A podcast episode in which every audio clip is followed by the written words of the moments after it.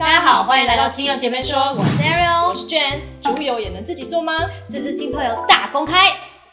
你知道吗？身为一个芳疗人士，一定要知道浸泡油。没错，浸泡油和一般的植物油不一样，是将花草植物呢泡入植物油当中浸泡而成的。透过将这些花草植物放入植物油当中一段时间，等待植物里面的脂溶性有效物质呢慢慢的释出，像是精油啦，或者是微量的脂溶性的维他命、蜡质以及其他的高活性的化学成分。这样子经过一段时间之后呢，让植物自己慢慢的溶出去的做法，更能保有植物油。的功效跟营养成分，这些溶出的功效物质呢，和营养的成分呢，我们常常说它是植物的精华液。浸泡油的发展呢，它源自于很多植物本身很难通过蒸馏法来萃取精油，然而通过这样长时间的浸泡的方式，却能够做出比精油便宜而且温和，另外效果比起一般的植物油还要显著的一些功效油。随着 DIY 的风气现在是越来越盛行，所以大家就开始会用一些气味比较明显的花草植物来做。浸泡油除了用肌肤的保养以外呢，其实有些人会拿来做烹调。说真的，我没有勇气吃自己做的。说实在的，就是自己制成的话，那些制成的过程中，比如说你没有像工厂一样的一些比较专业的环境、无尘室等等之类的，所以我就觉得我自己做出来的东西，我就不太敢去吃。我明明就自己做，然后我不敢吃这样子。那今天就是要来教大家自制浸泡油。首先呢，我们要准备的材料有第一个就是基底油，常见的基底油都可以使用，像是初榨橄榄油啊。甜杏仁核和八向日葵等等都可以使用。那这些植物油因为气味比较淡，对，价格也比较亲民，所以你就可以选择这些。你不要选一个气味本身就很浓厚的，像是芝麻油，因为芝麻油它的气味相对来说是比较重的，比较重一点。所以说你可能做出来的浸泡油就会很芝麻。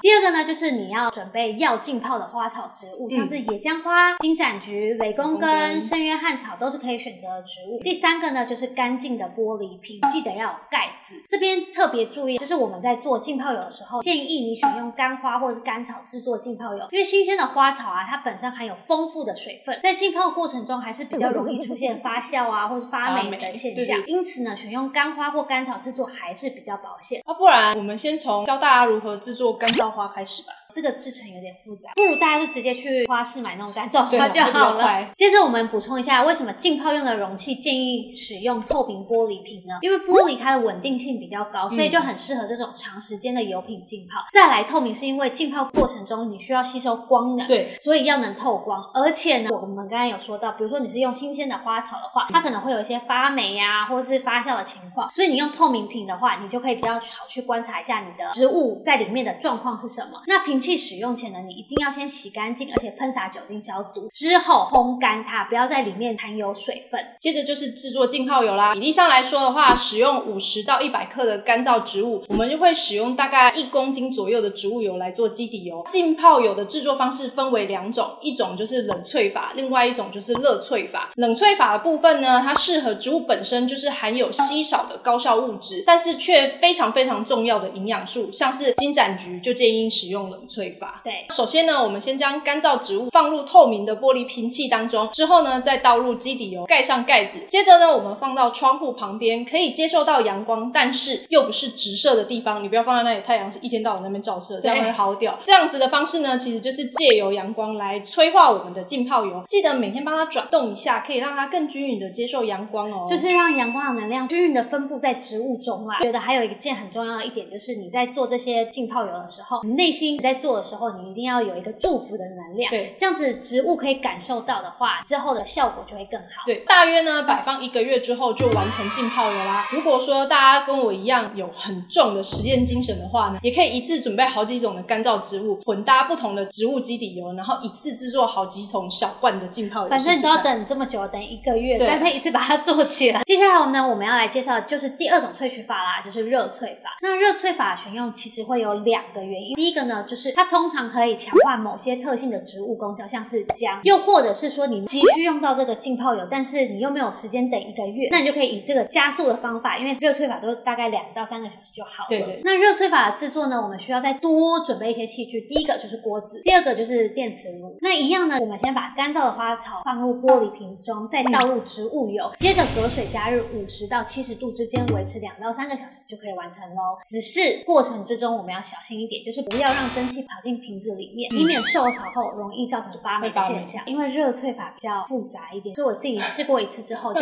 都使用冷萃法。自制浸泡油呢，在使用上面比较麻烦的地方就是植物的渣渣。通常我会在使用前的时候就先将这些植物先滤掉，这样子。对我自己本身也会，因为我很讨厌就是使用浸泡油的时候，它上面会有屑屑啊、渣渣，我就不喜欢。但有些人其实不太建议啊，所以既然不介意的话，那它浸泡完成之后，它就是直接拿来对，就是看个人习惯了。另外，自制浸泡油的部分，因为制作环境的关系，无法像工厂这样子有比较高级的设备、无尘室啊，或者是严格的把关，因此它保存的时间相对比较短一点。记得在三到六个月之内呢，你就要把它使用完毕，避免它变质，会有油耗味的产生。对，可是这三到六个月其实跟你的基底油也有关系。对，比如说你用向日葵，它可能就三个月左右，你就要赶快把它用掉。但是荷荷巴的话，可能你可以保存到六个月。最后呢，我们要来跟大家分享自己本身私心很爱的两款浸泡油。第一个呢，我们要来先介绍的就是圣约翰草浸泡油，它有一个很独特的香料味，也有些人觉得它有点中药味、中药啊药草的味道。那它的色泽通常都是红棕色到暗红色的颜色。它是一款非常温暖的油，无论是你在外奔波繁忙、长期劳心劳力，或需要久站久坐的人，这些人啊，他通常会感到肌肉紧绷、关节不适，或是压力紧张、焦虑不安。所以呢，你们都可以在这些配方中加入圣约翰草浸泡油，不仅可以舒缓我们僵硬的肩颈，也可以在安抚我们烦心的情绪。那圣约翰草浸泡油可以用于肌肤的保养配方中，可以修护滋润肌肤，也可以避免干燥粗糙。